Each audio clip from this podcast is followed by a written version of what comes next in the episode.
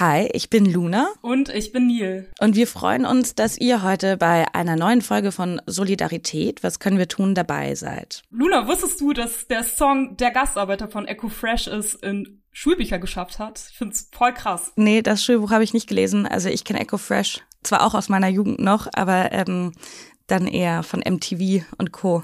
Ja, ich sag das gerade so äh, voller Freude auch, weil also zu meiner Zeit, ich kann mich zumindest nicht daran erinnern, ähm, es ist jetzt natürlich ein Song, aber irgendwie Bücher von BIPOX oder von AutorInnen, die marginalisiert sind, irgendwie zu lesen und ähm, ja, das einfach in einem Schulbuch vorgestellt zu bekommen oder zu besprechen. Und deshalb, also war es schon für mich sehr überraschend davon zu hören, dass es jetzt einfach im Schulbuch so ist. Ja, ähm, ich war ja selbst auf einer französischen Schule in Deutschland.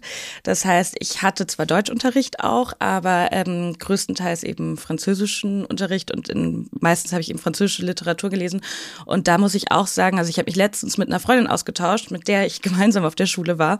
Ähm, und wir meinten beide, dass wir eigentlich nie irgendein Buch gelesen haben, ähm, wo, also das von einem Autor oder einer Autorin stammte, die halt wirklich BIPOC war. Also nur noch mal kurz für unsere Zuhörer und Zuhörerinnen, die den Begriff BIPOC nicht kennen. Das ist eine Selbstbezeichnung, die aus äh, dem Englischen stammt und die steht für Black, also übersetzt Schwarz, Indigenous, Indigene und People of Color. Ich weiß nicht, Neil, du meintest ja auch, dass marginalisierte Stimmen dir in der Schule nicht so oft unter die Augen gekommen sind. Ich habe auch gemerkt, dass irgendwie fehlt es so rückblickend jetzt, weil ich war auch auf so einer Schule, wo überwiegend Menschen äh, ja mit Migrationsgeschichte da waren und wir haben dann, also natürlich, es gehört dann dazu sowas wie die Buddenbrooks oder so, hat das war mein Abi-Thema gelesen, aber ich glaube, ich hätte mich auch gefreut, wenn ich, keine Ahnung, von Fatma Aydin Ellbogen gelesen hätte oder andere coole Romane, die ähm, von Autorinnen und Autoren, die nicht so ähm, vertreten sind. Und genau das gucken wir uns auch heute an. Also wir fragen uns, hat sich eigentlich was in der Literaturbranche geändert? So jetzt auch außerhalb der Schulbubble. Welche AutorInnen kommen eigentlich vor und wie steht es um Perspektiven von marginalisierten AutorInnen? Und darüber sprechen wir heute mit unseren Gästinnen Georgina Fakunmoju und Yasemin Altunay. Wir freuen uns total, dass ihr da seid. Also hallo und schön, dass ihr hier seid. Hallo, vielen Dank für die Einladung. Hallo, danke für die Einladung. Ich bin total aufgeregt. Das ist mein erstes Podcast-Gespräch mit euch. Meins auch.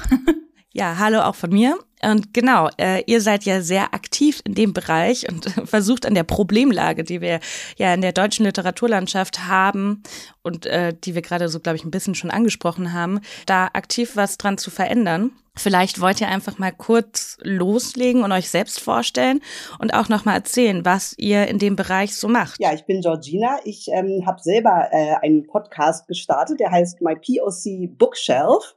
Und ich bespreche äh, in diesem ähm, Podcast AutorInnen of Color eben aus Deutschland, Afrika und der afrikanischen Diaspora. Das mache ich seit letztem Jahr, als der Lockdown gerade war, habe ich mir das überlegt und ich bin normalerweise Journalistin, also das ist so mein täglich Brot. Ich arbeite beim NDR, beim Fernsehen und ich bin ähm, Berlinerin und ich bin Mama von einem zweijährigen Kind. Ja, ich bin Danke. Jasmin. Ich bin Verlagskauffrau und studiere noch im Master angewandte Literaturwissenschaften hier in Berlin bin gebürtige Hessin und genau, wohne seit zehn Jahren hier und habe 2019 den Verlag Literarische Diverse gegründet, um eben genau diese marginalisierten Stimmen äh, mehr in den Vordergrund zu rücken. Ja, Yasemin, du hast kein Online-Magazin gegründet. Ähm, also es gibt ja auch so Online-Magazine wie Rosa Mac oder das Biber-Magazin, die auch eben marginalisierte Stimmen aufgreifen. Und ähm, das ist ja auch so dein Ziel mit deinem Verlag. Wie kam es eigentlich dazu, dass du dann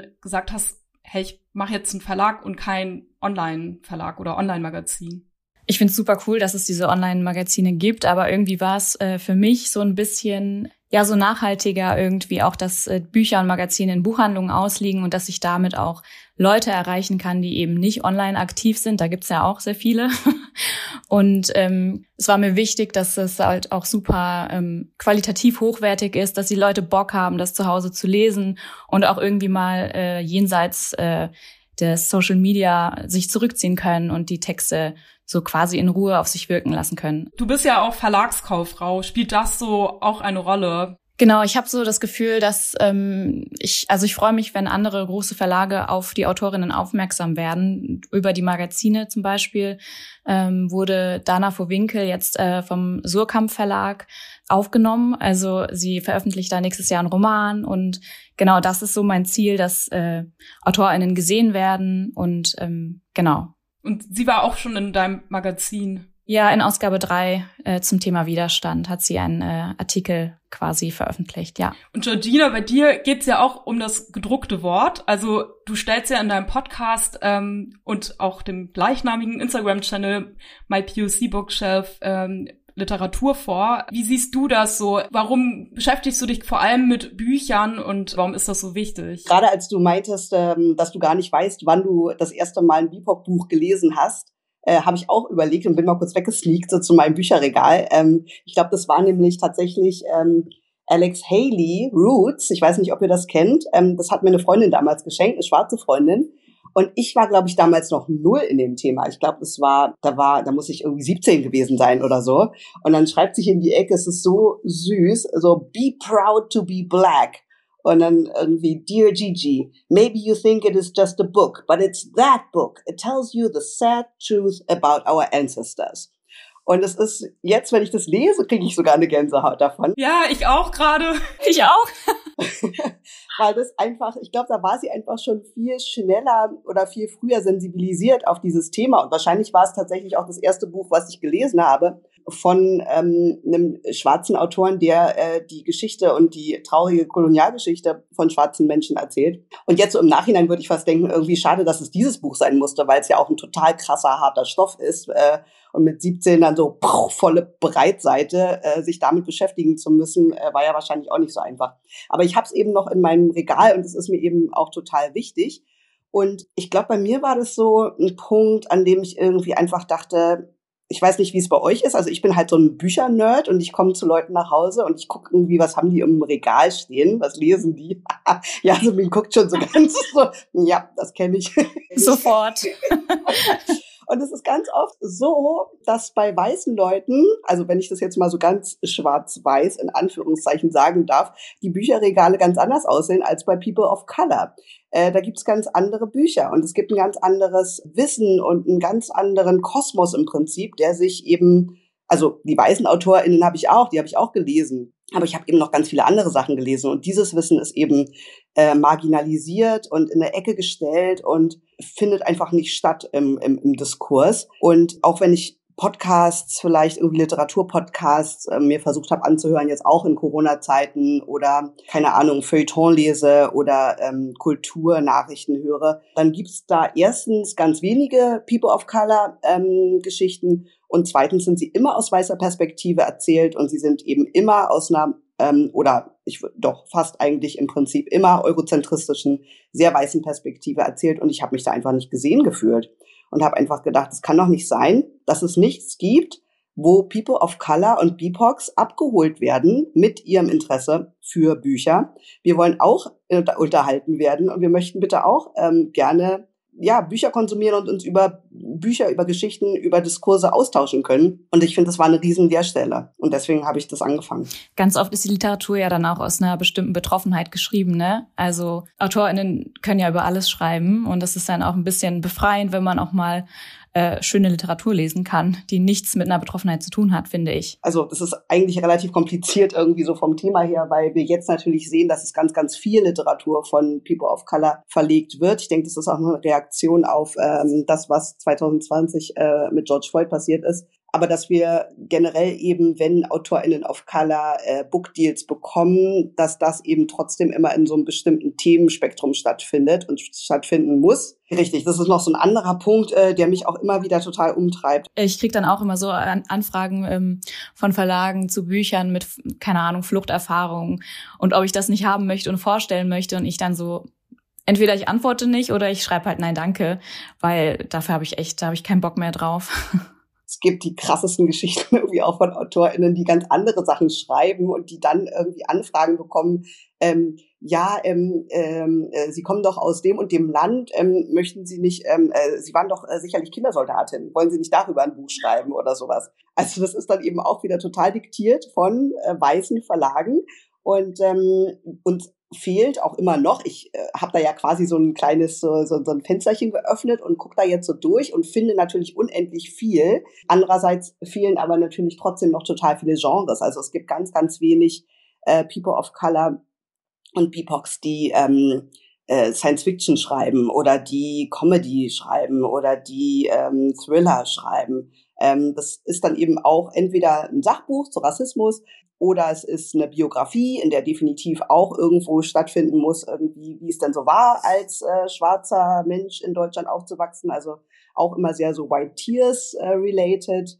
ähm, aber ganz wenig so aus der Imagination. Würdest du sagen, die fehlen? Ähm, also die fehlen auch oder die sind einfach noch unentdeckt, die Leute, die sich zum Beispiel mit Science Fiction oder so auseinandersetzen? Beides, weil die Strukturen, ich, also da kann Jasmin bestimmt mehr zu sagen, weil, also und wir kennen das ja nie aus dem Journalismus, da sind die Sachen ja auch nicht anders und es ist sehr, sehr schwierig, äh, Journalistin zu werden und die Zugänge fehlen, die Kontakte fehlen, ähm, die, das Wissen fehlt, wie wir es anstellen, ähm, in bestimmte Strukturen äh, reinzukommen und so ist es eben auch äh, im schreibenden Gewerbe, denke ich. Und das ist ja eine Art von Dunkelziffer, die wir gar nicht wissen. Also wir wissen ja gar nicht, wie viele Menschen schreiben, die dann eben keine Deals bekommen. Wir wissen ja gar nicht, wie viele Ideen es da draußen eigentlich gibt, die es wert sind, verlegt zu werden, ähm, von denen wir nie was erfahren, weil sie gar nicht da sind. Also ich äh, habe das Gefühl, auch im, in meinem Verlag und bei den Einsendungen, die ich bekomme, dass viele AutorInnen ähm, denken, dass ich äh, das erwarte auch, dass die Leute aus einer Betroffenheit schreiben.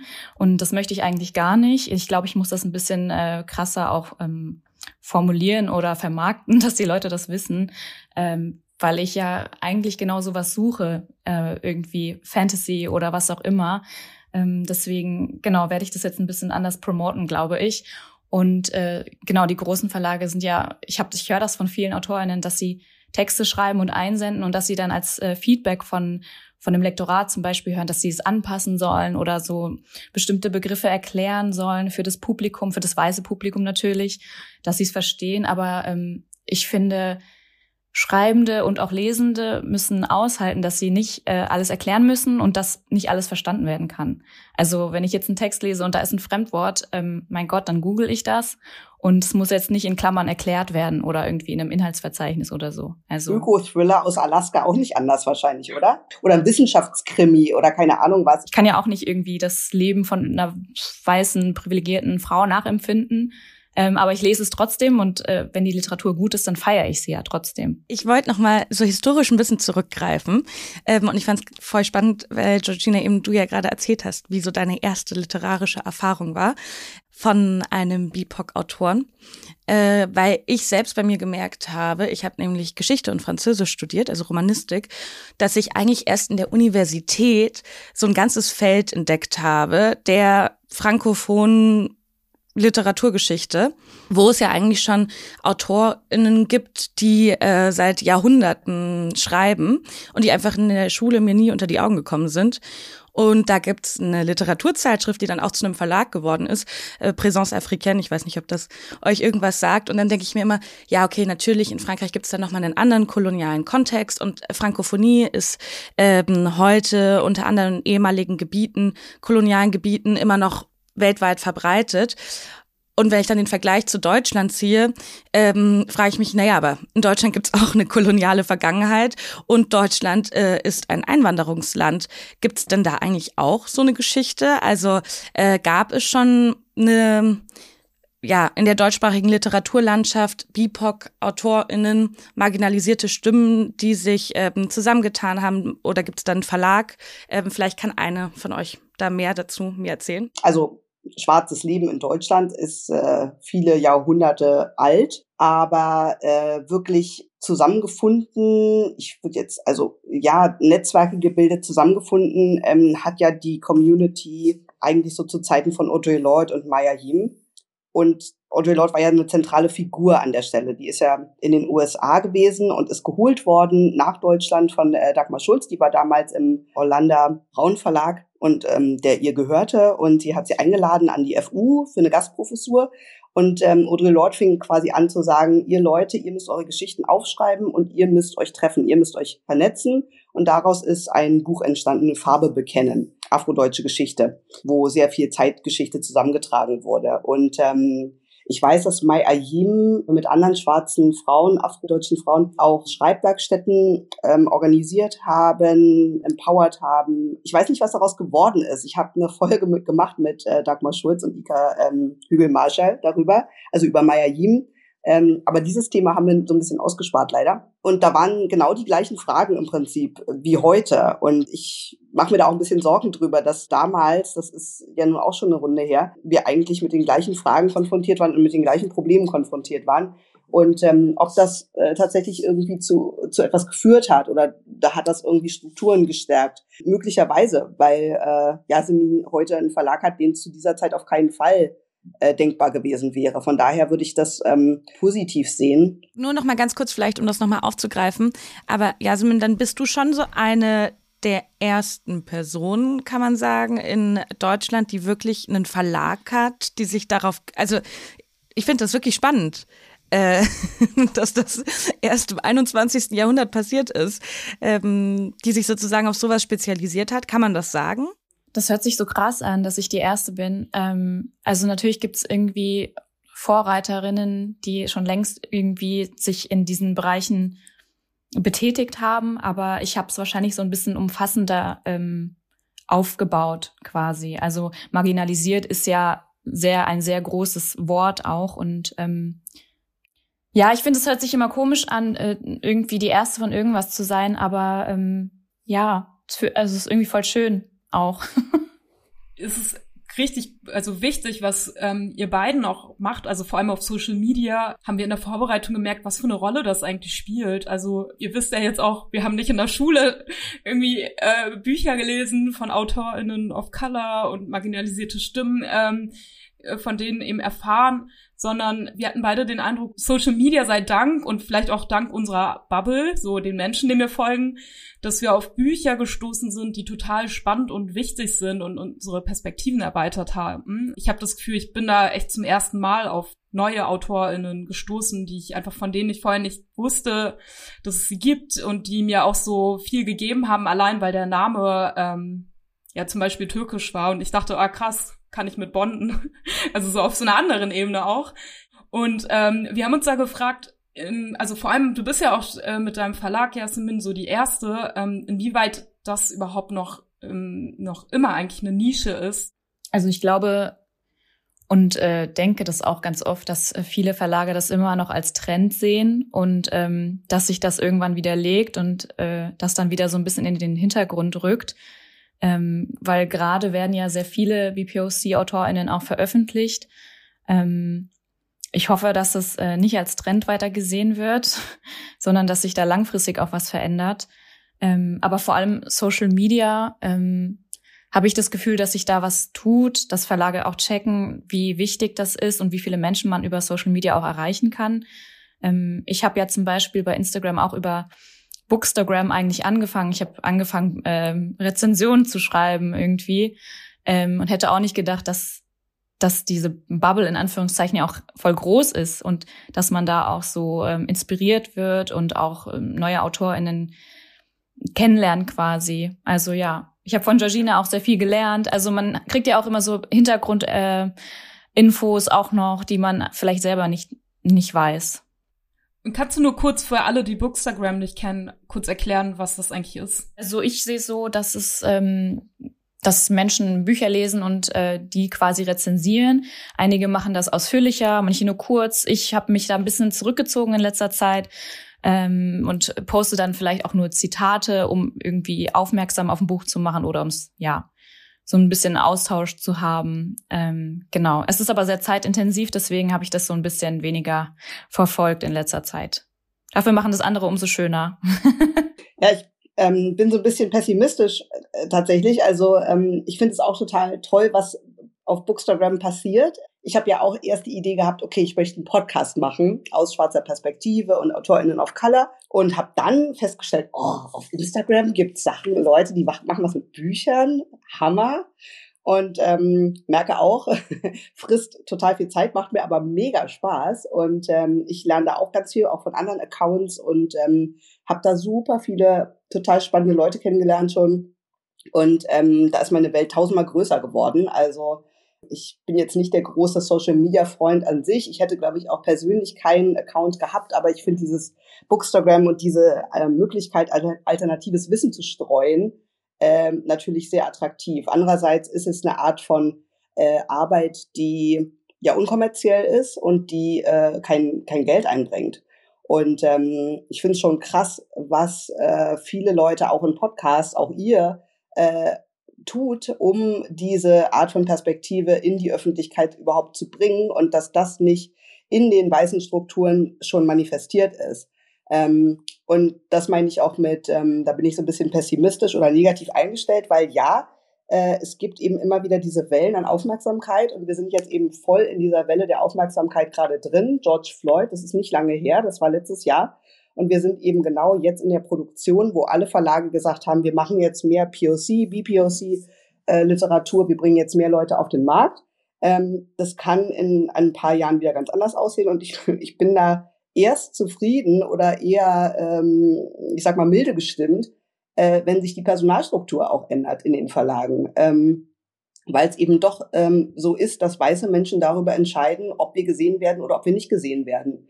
Und ähm, es gibt einfach ein super Beispiel von Toni Morrison, die in den 60er Jahren, die hat, glaube ich, fast 30 Jahre bei Random House, bei einem riesen Verlag gearbeitet und hat nur dadurch, dass sie da war, sie war die erste schwarze Verlegerin überhaupt, glaube ich, in den USA und bei so einem großen Verlag. Und die hat unheimlich viele Leute reingebracht. Die hat unheimlich viele Leute verlegt, die schwarz waren. Und als sie gegangen ist, ist das wieder eingebrochen, ähm, die Zahlen an äh, BPOC-Literatur.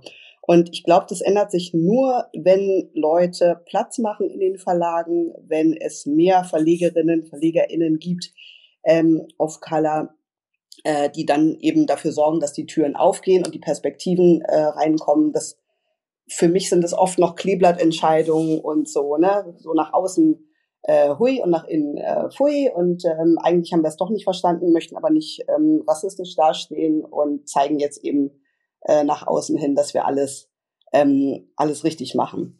Und ähm, was ich auch nochmal sagen will, es gibt eine, einen super Artikel von letztem Jahr, auch von Dezember 2020, ähm, äh, von zwei Journalisten, die für die New York Times, also wir haben ja sowas nicht, aber die New York Times hat äh, Geld und Zeit investiert. Es war ein paar Monate auch nach der Ermordung von George Floyd. Und die haben sich angeguckt, äh, was die großen Verlage äh, jahrzehntelang gemacht haben und haben ähm, AutorInnen äh, durchforstet von 1950 bis 2018 von allen großen Verlagen und haben 8000 Bücher gecheckt und 4000 AutorInnen Namen gecheckt, ähm, äh, wie hoch der Anteil von äh, BPOCs, äh, BPOC-Literatur ähm, war. Wollt ihr raten, wie viel es ist? Oh Gott, das klingt auf jeden Fall nach einem gruseligen Ergebnis. Also es waren 95 Prozent weiß. Also da hätte ich mir echt mehr erwartet. Ich will gar nicht wissen, wie es in Deutschland aussieht. Wir werden diese Zahlen aber nicht kennen, weil hier keiner zählt und weil wir deswegen auch gar keine Argumentationsgrundlagen haben. Aber dieser Artikel ist total super, weil er eben eine Grundlage äh, bietet.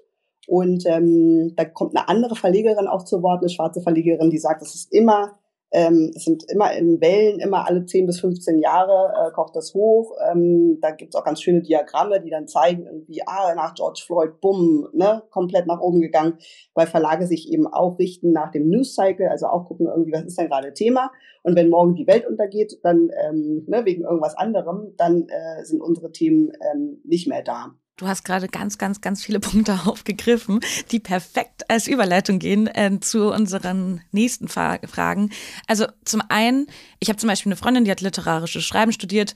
Ähm, sie ist weiß, aber sie schreibt Lyrik. Und das ist ja sowieso auch so ein Bereich, ähm, der, glaube ich, also wo sich AutorInnen ziemlich schwer tun. Und sie meinte zum Beispiel, bei einem ihrer Bücher hat sie keinen Cent verdient. Also sie war eigentlich fast glücklich, dass sozusagen der Verlag das Buch trotzdem rausbringt und dass das so ein ganz typisches Phänomen sei, dass eben kleinere Bücher ähm, mitgehen und dann die größeren Bücher dafür zahlen. Aber dass dann am Ende für die Person dahinter gar nicht unbedingt Geld übrig bleibt.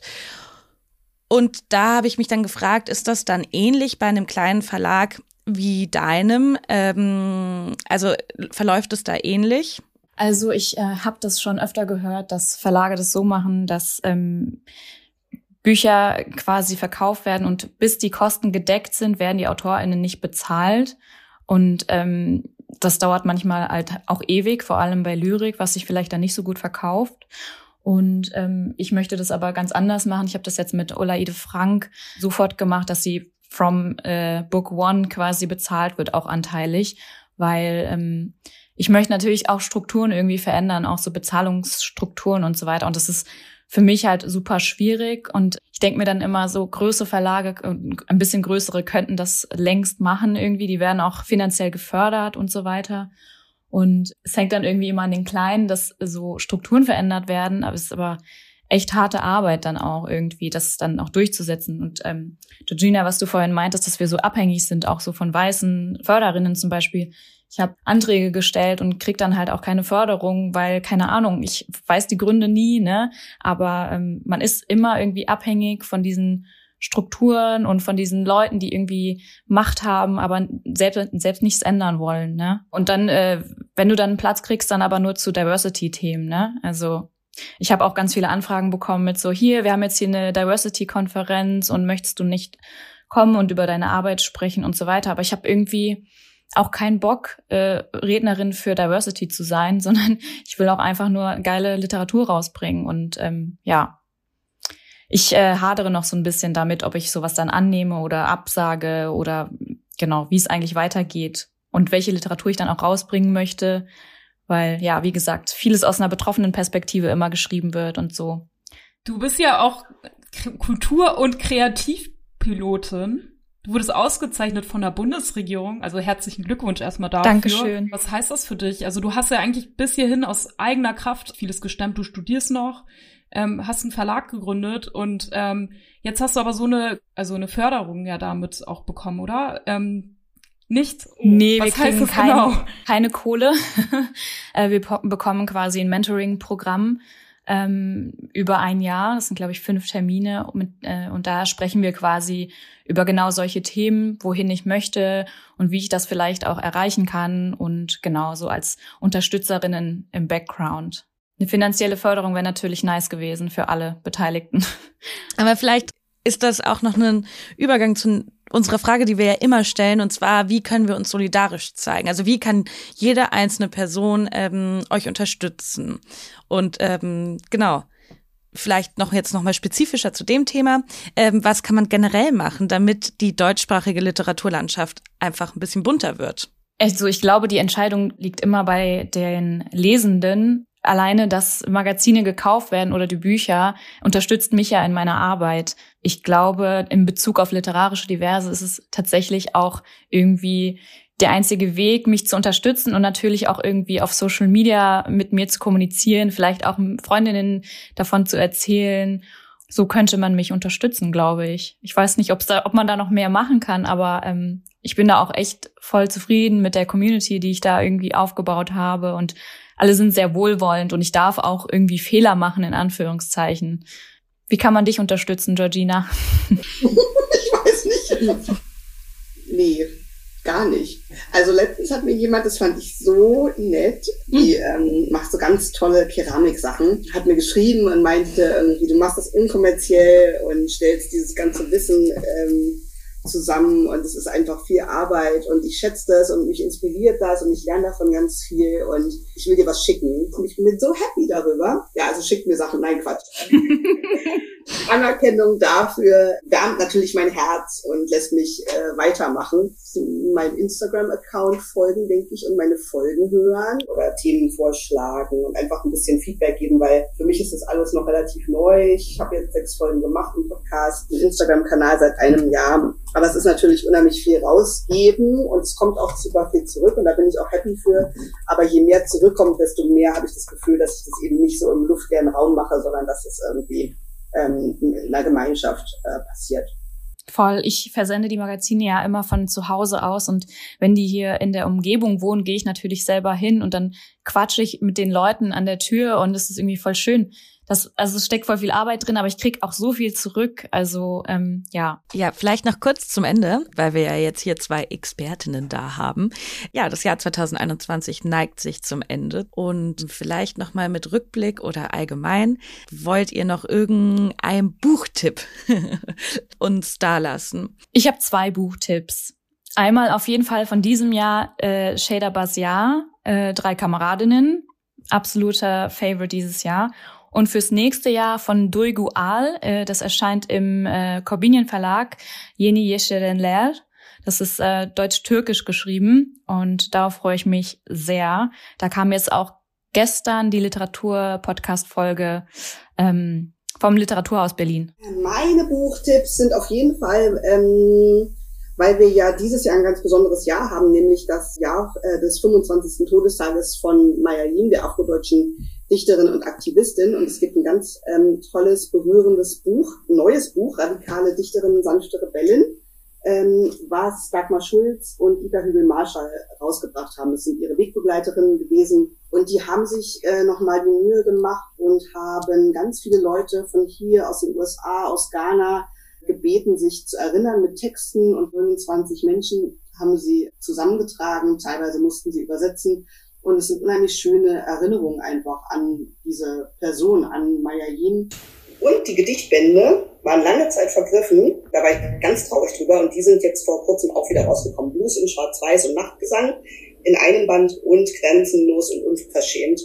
Also das ist wirklich richtig, richtig toll, dass es diese äh, Gedichte wieder gibt. Darf ich noch was sagen? Natürlich. Ich suche für die fünfte Ausgabe, für das fünfte Magazin noch ein Thema. Ich habe schon ein paar im Blick, aber falls euch was einfällt, schreibt mir gerne über Social Media oder wo auch immer.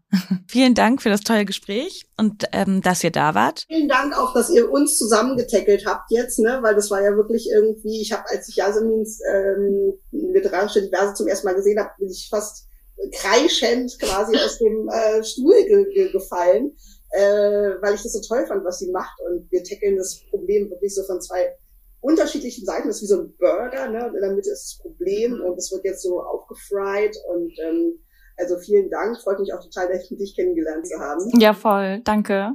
Alle wichtigen Infos zur Folge und weiterführende Links packen wir euch wie immer in die Show Notes und ähm, natürlich kommen dann auch äh, die ganzen Buchtipps mit rein. Und ich glaube, es ist auf jeden Fall empfehlenswert, dass ihr, die da draußen zuhört, selbst mal auf die Internetseite von Literarische Diverse schaut oder auch auf den Instagram-Kanal von Georgina. Also die Infos findet ihr auf jeden Fall in den Show Notes. Und da findet ihr dann sicherlich auch noch ganz viel weiter, weitere Literatur, die man 2022 äh, entdecken kann. Und in Folge 43 haben wir uns übrigens schon mit einem ähnlichen Thema beschäftigt. Und zwar ging es da um Vielfalt in der Kinderlektüre und wir haben mit Sarah und Annika Heine vom Kinderstark-Magazin gesprochen. Das ist Deutschlands erstes diskriminierungskritisches Kindermagazin und hat jetzt auch wie Yasemins Projekt beim Kultur- und Kreativpilotinnen-Projekt der Bundesregierung gewonnen. Wenn ihr Themen für uns habt, interessante Projekte kennt, Menschen, mit denen wir unbedingt reden sollten, dann schreibt uns gerne eine Mail an solidaripod.gmail.com oder einfach eine Nachricht über Instagram. Und natürlich freut es uns, wenn ihr uns abonniert, denn dann könnt ihr keine weitere Folgen mehr verpassen. Danke fürs Zuhören und bis zum nächsten Jahr, wahrscheinlich dann im neuen Jahr. Ciao. Ciao, danke.